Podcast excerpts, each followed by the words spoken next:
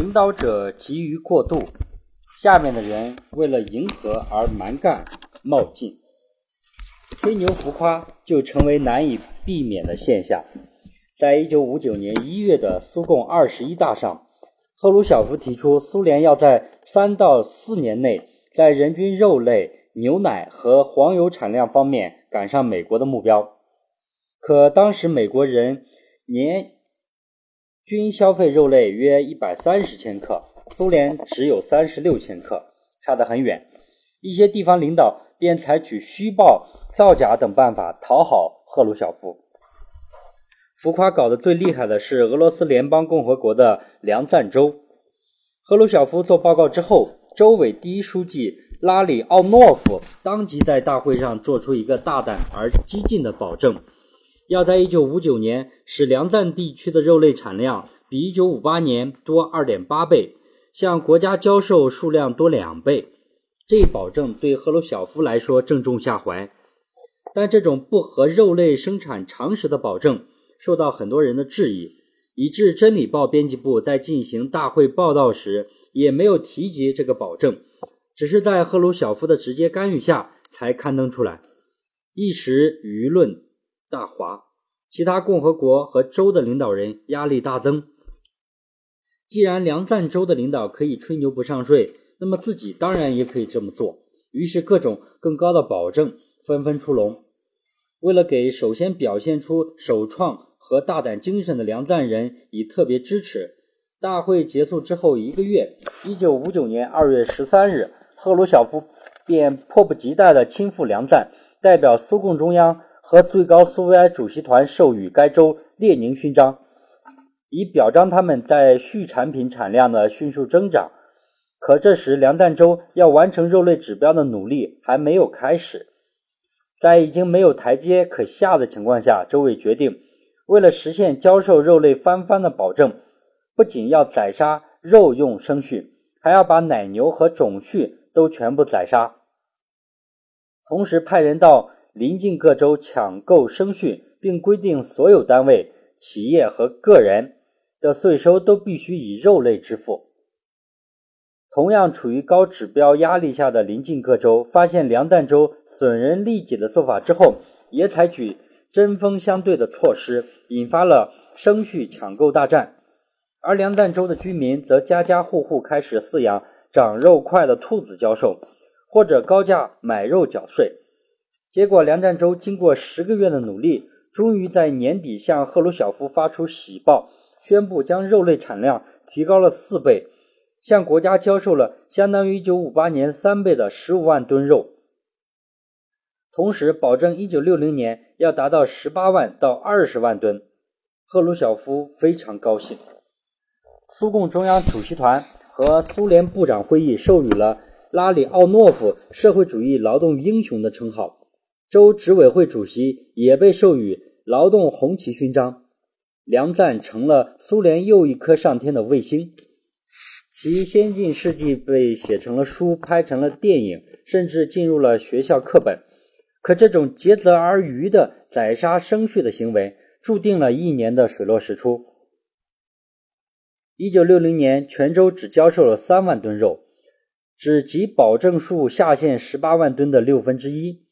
苏共中央派出的调查组发现了这个特大骗局，该州农业实际上已经破产。拉里奥诺夫为了躲避因大规模宰杀奶牛这一严重犯罪，被送上了法庭，身败名裂，只好开枪自杀。而赫鲁晓夫也和他树立的良赞榜样一样，成为了人民的笑柄。有人说，成功的改革大致有两种境界。一种是改革者经过了长期的深思熟虑，胸有成竹，一开始就确定了明确的战略目标，但为了减少阻力而深藏不露，在实施过程中则是循序渐进，由浅入深，由易到难，最终确定新的体制。另外一种是改革者因为受自身眼界限制，拿不出明确战略的目标，只能根据眼前需要和力量对比。谨慎从事，随机应变，经过不断探索，最终寻求到旧体制的替代物。赫鲁晓夫的改革同第一种境界无缘，与第二种境界有些关系，但严格的说，他连第二种境界也未达到。他当政十一年，可以说是改革的十一年，除旧布新，进行了大量的改革，不仅涉及到党政领导体制、干部监察、司法等政治体制方面的改革，也涉及到工业、农业、商业和财政等经济体制方面的改革，可以说是百废俱兴。他年年出台新举措，岁岁有新数招，让人应接不暇。有的可以说是逐句慧眼。精彩纷呈，有的虽有成绩，同时夹杂着错误；有的很不彻底，前后矛盾。最大的问题就是缺乏明确的战略目标以及正确成熟的指导思想，只是头痛医痛，脚痛医脚。一旦面临的迫切问题解决了，或者是困难有所缓和，赫鲁晓夫便不知道下一步该怎么走了，甚至不知不觉又转回到老路上去。这突出反映在他的急功近利、缺乏战略眼光上。曾经在赫鲁晓夫时期担任国营农场部部长的贝内迪科托夫曾经指出，赫鲁晓夫擅长短距离赛跑，而不是长距离赛跑。他说，在制造短期效果和夺密夺目闪光点方面，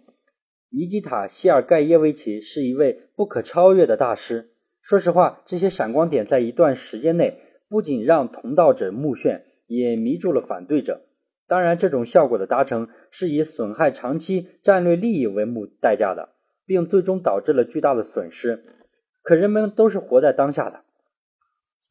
例如，赫鲁晓夫采取的大规模种植玉米、取消休耕地、取消草田轮作制和无节制垦荒等掠夺式做法，可以在短期内大幅度增加粮食和肉类产量。但由于严重违背农业生产规律，破坏环境，使许多良田在几年之后出现荒漠化，耕地面积不增反减。很多欧洲国家也纷纷抱怨，从苏联中亚空降本国的沙尘暴越来越多。为了壮大集体农庄经济，1958年，赫鲁晓夫又要求集体农庄买下全部的国营拖拉机站。尽管这一计划在1959年基本完成了。却给苏联农业带来了严重的财政危机。集体农庄为了购买昂贵的机械设备，不得不推迟或取消很多生产项目，而且不得不向银行大量贷款，造成了许多集体农庄长期负债。这一切使苏联农业又陷入了困境。一九六三年的粮食产量比上年减少了百分之二十八点六。不得不在全国实行粮计粮食定制供给制，这意味着农业改革终究失败，也成为导致他在一年后下台的重要经济因素。应该说，赫鲁晓夫尽管有好大喜功的一面，但主观上未必是想搞竭泽而渔的政绩工程，更多的还是属于好心办坏事。这与他缺乏作为领导人。必备的马克思主义修养、理论修养和科学文化素养分不开。赫鲁晓夫很自豪于自己纯正的无产阶级血统。一九六二年十二月，他在苏联最高苏维埃会议上发表讲话说：“我的童年和青年时代是在矿井中度过的。如果说高尔基是在人民的大学里学习过的，那么我就是在矿井大学里受的教育。这对工人来说也是种。”某种剑桥大学是受压迫的俄国人大学，我父亲就是在这里受的教育，我也是如此。但他忽略了这一点，就是这种学习尽管十分必要，但毕竟不能取代系统的科学理论和知识的学习。赫鲁晓夫时期担任科伯格主席的谢米恰斯内在总结赫鲁晓夫的特征时说：“他竟然在自己的身上把想象力。”创造性、天生的聪明、诚挚和低劣的文化修养，甚至愚蠢搭配起来，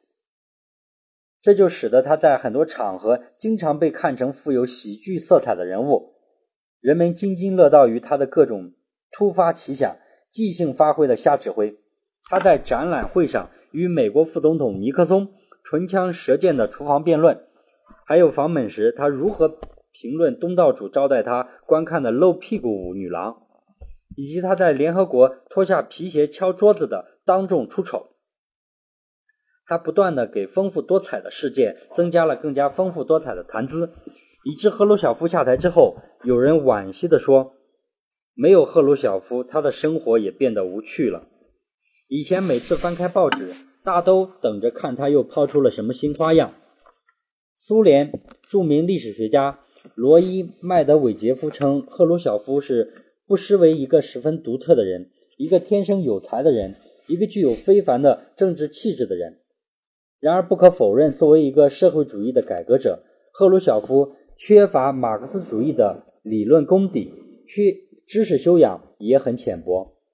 猎奇和别出心裁的即兴发挥，更是政治家的大忌。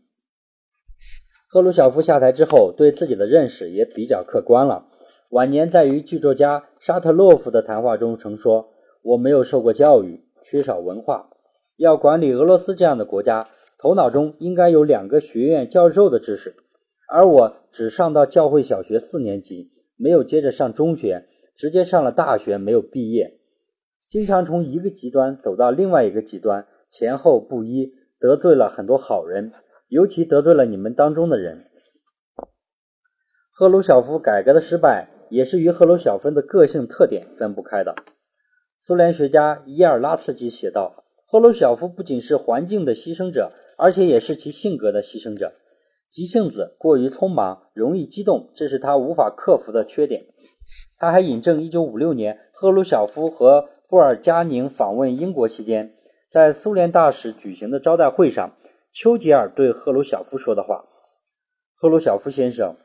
您在着手大规模改革，这当然是好。我只是想劝您不要操之过急。”靠跳跃两步跨越鸿沟是相当困难的，还有可能会坠入沟中。果然，到了一九六四年，他就掉到了沟里。但成为特别退休金领取者之后，他的老毛病有时还犯。有一次，他看到自己别墅边的一块地里麦苗稀稀拉拉，便风风火火地叫人去把两名生产队长喊来，训了他们一顿。刚开始，他们还很害怕，后来越听脸色越不好看。其中一个人干脆打断赫鲁晓夫的话说：“您已经不是一名书记了，犯不着多管闲事。”噎得他直翻白眼，一直到死，他都对这件事情耿耿于怀。赫鲁晓夫改革的失败，从根本上是说和他没能从体制上怀疑和突破斯大林模式分不开。他本人是在斯大林时代成长起来的，被深深打上那个时代的烙印。尽管他不断想出一些新点子，想改变苏联的旧貌，但他始终没有脱离以行政手段为主的经济工作领导方式。他强令各地扩大玉米种植面积和垦荒面积，就是用旧机制去推行新措施的典型做法。他更没有从根本上触动中央权力过度集中的政治体制。谢米恰斯内对此做了生动的叙述。赫鲁晓夫还赋予自己一种权利，想说什么就说什么，不受监督。在此之前，他甚至开始不做准备的发言。他的一些有意思的想法也变得让人家无法接受。赫鲁晓夫不属于善于改正自己错误的那类人，相反，他猛烈抨击对其不满的批评者，撤销反对者的职务。然后以不民主甚至不太文明的方式把他们调到次要的岗位上去。尽管党中央主席团是最高决策机构，但赫鲁晓夫经常一人说了算，许多重大决定，主席团成员都是在继承事实面前被迫同意的。在免除赫鲁晓夫职务的主席团会议上，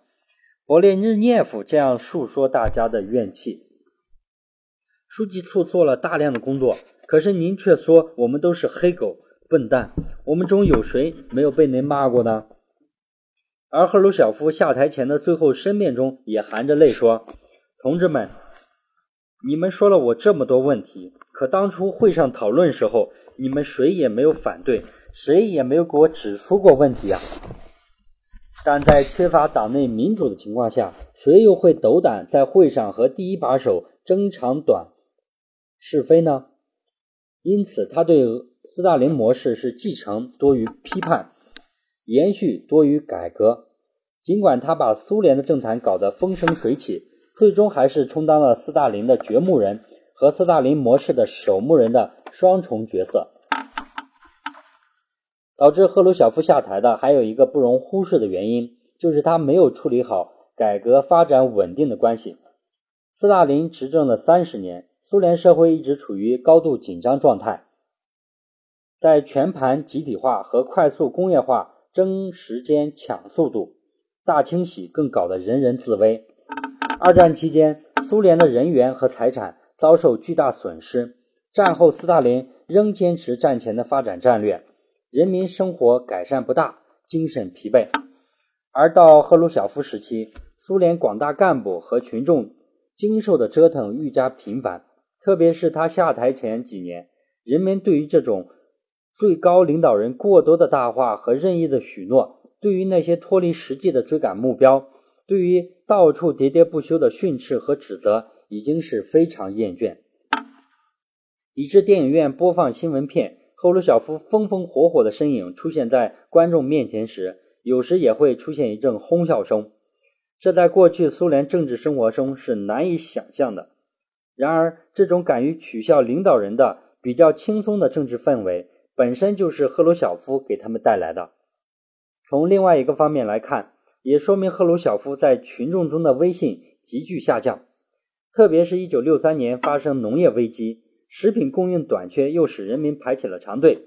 更招致各个层面的人的不满和怨愤，使谢列平、苏斯科夫等人看到了扳倒他的机会。可见，草率蛮干的改革不仅损伤改革的声誉，也使改革者自身遭到了孤立。当赫鲁晓夫被撤职以后，克伯格首脑谢米恰斯内向新领导人勃列日涅夫报告说，国内没有任何为赫鲁晓夫辩护的言论和行动，就连别日勃勃列日涅夫也对此感到惊讶。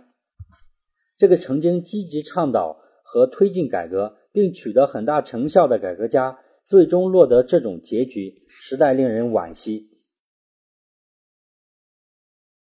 赫鲁晓夫十年改革的失败，对苏共和苏联的历史史命运影响很大。从纵向来看，中苏两党的重大改革气息都是在各自执政三十多年后出现的。一是正反两方面的经验教训已经积累到一定程度；二是最高领导人出现新老交替；三是人民群众中出现强烈的改革呼声和期盼。就是说，改革的天时、地利、人和条件都已经具备。就是说，但赫鲁晓夫对改革缺乏顶层设计，又急躁莽撞，四面出击，最终功败垂成。